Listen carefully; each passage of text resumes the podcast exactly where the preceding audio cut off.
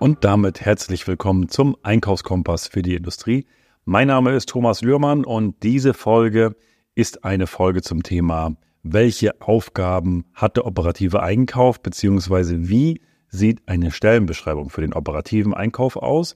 Und da gehen wir heute mal in das Praxisbeispiel rein von unserem Unternehmen von Metallbau Lührmann GmbH. Und wenn du die Folge noch nicht gehört hast, es gibt eine Folge davor, wo ich schon einmal auf den strategischen Einkauf eingehe. Heute geht es um den operativen Einkauf und da gucken wir mal, was da so die Unterschiede sind und was wir da, also wie wir die Stellenbeschreibung aufgebaut haben, welche Inhalte da drin sind. Und wenn du sagst, ey, das, das ist spannend, wir haben, wir haben diese ganzen Sachen auch genauso eins zu eins, wunderbar. Wenn du noch gar nichts hast, hast du vielleicht einen Impuls, was du mit aufnehmen kannst. Und wenn du auch sagst, Mensch, da fehlen aber noch ein paar Punkte, da habe ich noch eine Idee, ähm, schreib mir gerne eine E-Mail, freue ich mich immer drüber, auch über Impulse der Community, weil letztendlich ist der Podcast ja dafür auch, weil gerade im Einkauf, wo, wo bekomme ich sonst solche Informationen her? Wie machen andere Einkaufsorganisationen das? Und dafür äh, gibt es heute mal einen kleinen Einblick, wo du mal abgleichen kannst, wie denn das so bei uns aussieht. So, wir gehen direkt rein. Also auch hier die Stellenbeschreibung ist ganz klassisch in Word runtergeschrieben, ist schön aufgeteilt in, in, in verschiedene Punkte. Geht das los, es geht immer los mit der Stellenbezeichnung. Klar ist operativer Einkauf, also der Kopf ist, glaube ich, klar mit Personalnummer, Name des Stelleninhabers, ähm, Verantwortungsbereich. Dann wird vertreten durch, gibt es eine Unterschriftenregelung, also wie, welche Vollmachten hat letztendlich auch der Einkauf an der Stelle, welche Befugnis hat der operative Einkauf, das regeln wir hier in dem ganzen Abschnitt. Und wir gehen jetzt aber mal ganz konkret rein. Also vielleicht noch in die Stellenanforderung. Also an Stellenanforderung ist abgeschlossene kaufmännische Ausbildung oder ein Studium der Betriebswirtschaftslehre ist von Vorteil. So haben wir es bei uns reingeschrieben. Und Berufserfahrung ähm, sind natürlich ja auch ein paar Jahre im Einkauf schon von Vorteil. Wir gehen aber jetzt rein in die konkreten Stellenaufgaben und da starten wir mal mit der Stellenaufgabe Nummer eins: die Beschaffung von Waren und die Erstellung von Bestellungen, die Sicherstellung der Einhaltung von Lieferterminen und Qualität, Kommunikation mit den jeweiligen Fachabteilungen. Also da ist jetzt ganz, ganz viel drin. Nehmen wir das mal ein bisschen auseinander. Also klar, die Beschaffung von Waren ist ein elementarer Bestandteil im Einkauf. Die Erstellung von Bestellungen. Natürlich muss ich als operativer Einkauf die Bestellung anlegen und sie auch auslösen. Aber ich muss auf der anderen Seite auch sicherstellen, dass die Einhaltung der Liefertermine und auch der Qualität, dass das passt. So, das funktioniert bei uns äh, ganz klassisch. Also die, die Bedarfe kommen ja aus verschiedenen Richtungen in den operativen Einkauf. Einmal aus der Disposition, aber es gibt natürlich auch immer Werkstattbedarfe, die reinkommen zu dem operativen Einkauf, die dann beschafft werden müssen aber im Kern läuft das aus der Dispo. Und dann gehört natürlich auch dazu, die Bestellung A zu versenden, die Preise nochmal zu gucken, was da, wo was gebündelt werden kann, wo kann ich die, mit welchen Lieferterminen muss ich arbeiten. Das heißt, dieser Abgleich auch, wann benötigt die Produktion das Material, wie ist die Performance aber auch von meinen Lieferanten, das muss ich auch wissen als operativer Einkauf, kann ich gegebenenfalls, muss ich vielleicht noch einen Puffer einrechnen aus gegebenen Anlass, weil wir gerade Gut, wenn wir die letzten zwei Jahre mal zurückgucken, da hat sich, glaube ich, jeder irgendwo noch einen Puffer eingebaut. Aber wenn ich gute Lieferanten habe, dann kann ich wirklich zum 15. bestellen und ich bekomme es auch am 15. Aber das muss ich im Blick haben und gucken, wo kann ich da was wie bestellen. Und natürlich auch der Punkt, der hier beim ersten Punkt mit drin war, die Kommunikation mit den jeweiligen Fachabteilungen. Das ist wie der strategische Einkauf, der muss natürlich auch mit äh, hauptsächlich Vertrieb und Produktion auch sprechen. Aber auch der operative Einkauf hat natürlich direkte Schnittstellen in die Produktion, wo die Bedarfe herkommen, wenn dort mal Bedarf aus der Produktion kommt, aber auch aus allen anderen Bereichen, wenn dort Bedarfe reinkommen, muss ich natürlich mit ganz vielen Menschen kommunizieren und das ist halt auch ein wichtiger Punkt, dass diese Kommunikation immer empathisch läuft, immer wohlwollend und respektvoll vor allen Dingen, ja. So, der zweite Punkt ist die Stammdatenpflege bei außerordentlichen Preisabweichungen. Was ist damit gemeint? Letztendlich immer dann, wenn wir jetzt große Preisabweichungen haben und wir können die durch nichts wieder revidieren, weil wir vielleicht einen alternativen Lieferanten haben oder, oder, oder, dann muss das natürlich im Stamm gepflegt werden. Und das macht bei uns auch, also in unserem Unternehmen, der operative Einkauf.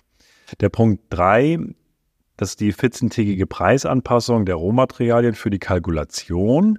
Und hier ist, also bei uns, wir machen das so, dass wir alle 14 Tage ein Update kriegen von unseren Lieferanten, von den Hauptkomponenten zu den Preisen. Wie entwickeln sich die Preise, dass wir dann halt auch immer Preise aktuell bei uns im ERP-System haben, damit wir, wenn wir kalkulieren, uns immer die richtigen reellen Marktpreise ziehen. Und so haben wir einmal den Aufwand im operativen Einkauf, das zu aktualisieren.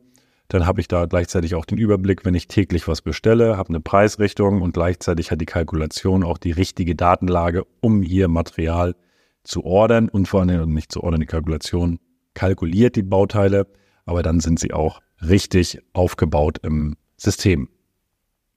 Der nächste Punkt ist die Übernahme von Sonderprojekten im Bereich Einkauf, natürlich mit voriger Absprache und zeitlicher Kapazität, denn wir wollen natürlich auch jeden einzelnen Mitarbeiter dann auch fördern und auch fordern, sofern er das natürlich auch selbst möchte und das in die, in die, in die Kapazität und die Zeitplanung reinpasst.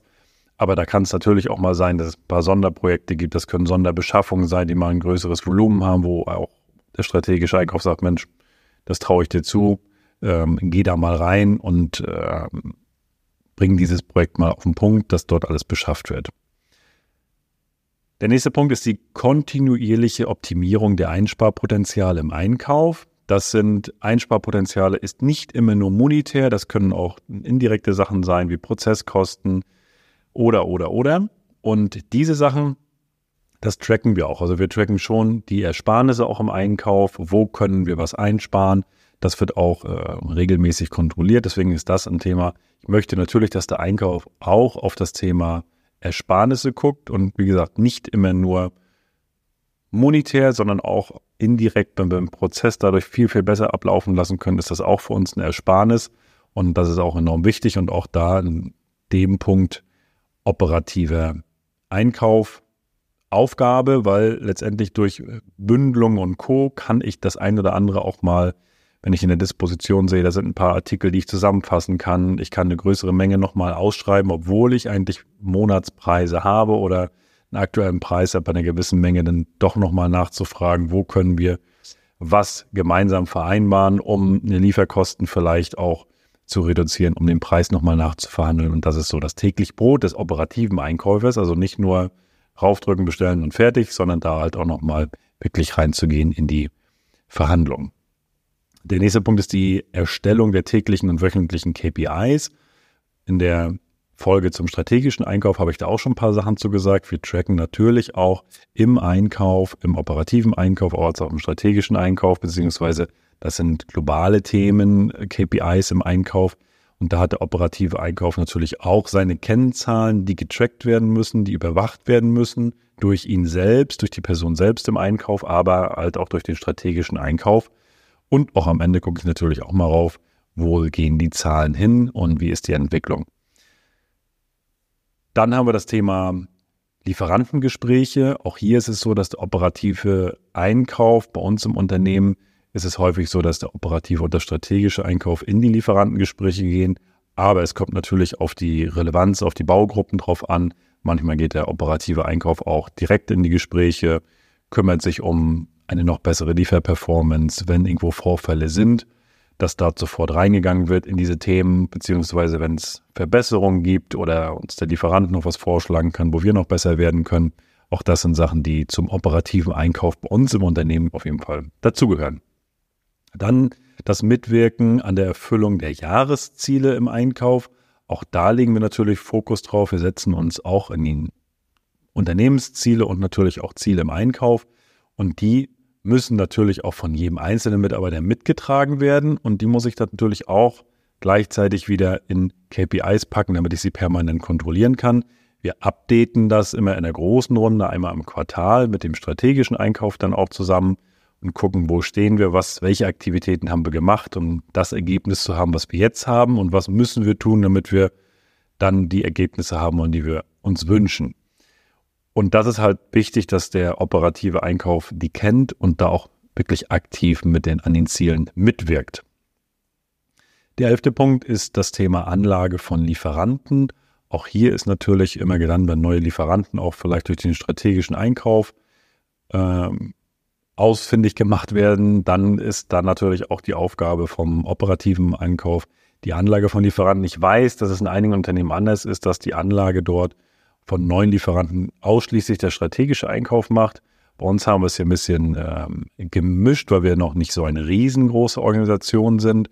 Ist es bei uns so, dass der strategische Einkauf oder dass beide gleichzeitig auch immer gucken, Mensch, wo gibt es neue Lieferanten, wo könnten wir oder wo haben wir eine Schwäche wo müssen wir vielleicht nochmal einen zweiten Lieferanten aufbauen, einen dritten Lieferanten aufbauen oder, oder, oder.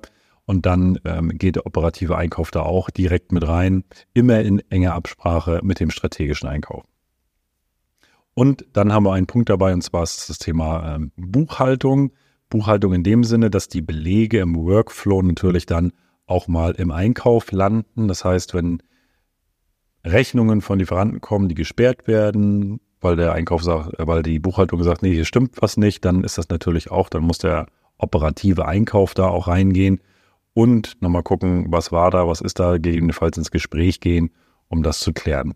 Ansonsten ist eine wichtige, wichtige Tagesaufgabe halt auch des operativen Einkaufs bei uns, dass die Termine, dass, dass wenn es Lieferterminverzögerungen gibt, viele Systeme schicken automatisch Lieferanmahnungen und dann warten sie, dass was passiert wir gehen direkt in die Kommunikation. Direkt anrufen, Ware ist nicht da, was ist los, was ist mit der Auftragsbestätigung. Also da ist das immer eine Sache zwischen Erziehung auch der, der Lieferanten, dass es von alleine kommt, proaktiv und wo es dann halt mal nicht so ist, dann sofort in die Gespräche zu gehen. Und da ist halt äh, ja sehr viel Telefondienst angesagt, wohingegen der, der strategische Einkauf natürlich viel weniger am, am Telefon hängt, aber der operative ist doch den ganzen Tag am, am Telefonieren, intern, extern da ist äh, sehr viel los. Ja.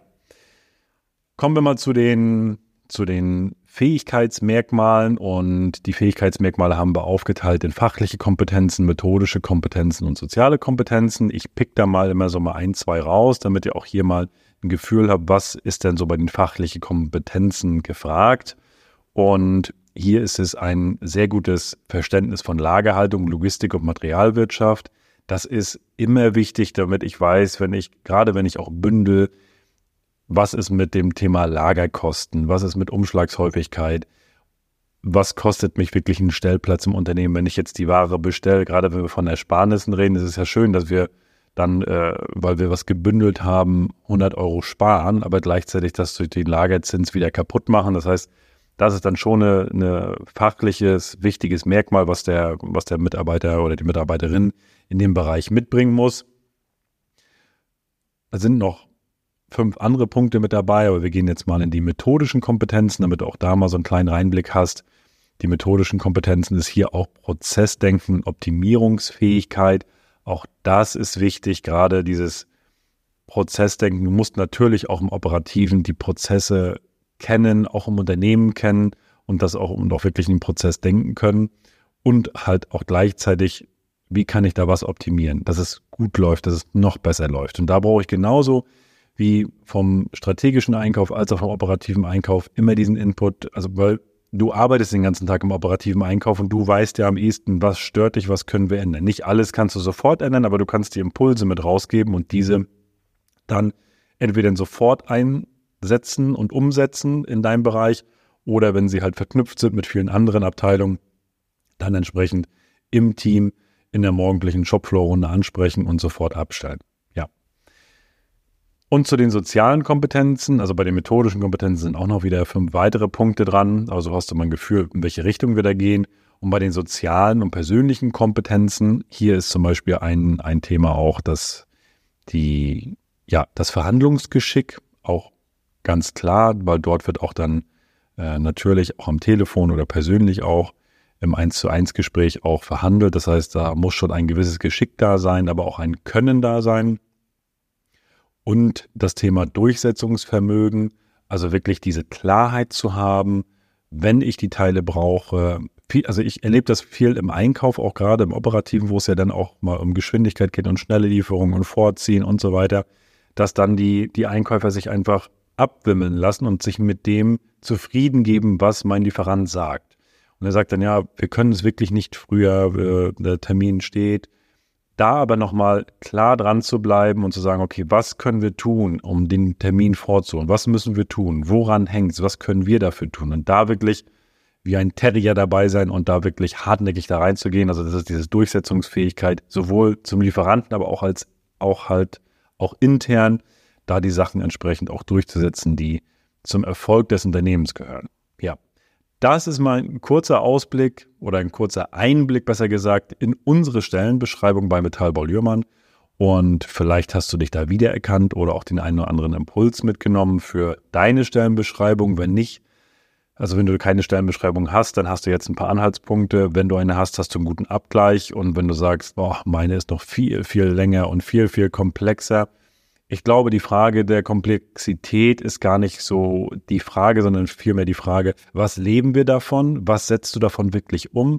Weil ich habe es in der vorigen Folge schon mal gesagt, dieses, äh, wenn du dir als Führungskraft mal die Stellenbeschreibung nimmst, deine, deine einzelnen Stellen und guckst mal wirklich durch, was steht da drinne? Und was davon macht mein Mitarbeiter wirklich regelmäßig? Erfüllt er die ganzen Sachen zu 100 Prozent?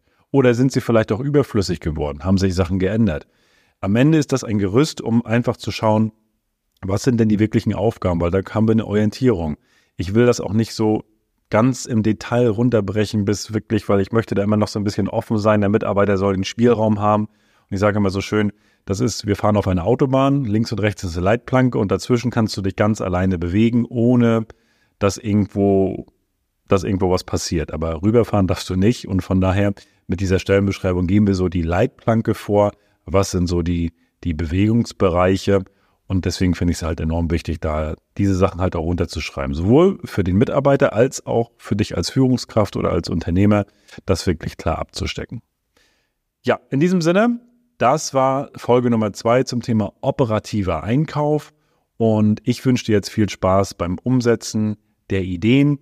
Oder vielleicht hast du auch noch eine Selbstbestätigung bekommen, dass du sagst, wir machen das alles schon richtig. In diesem Sinne, liebe Grüße und bis zur nächsten Folge.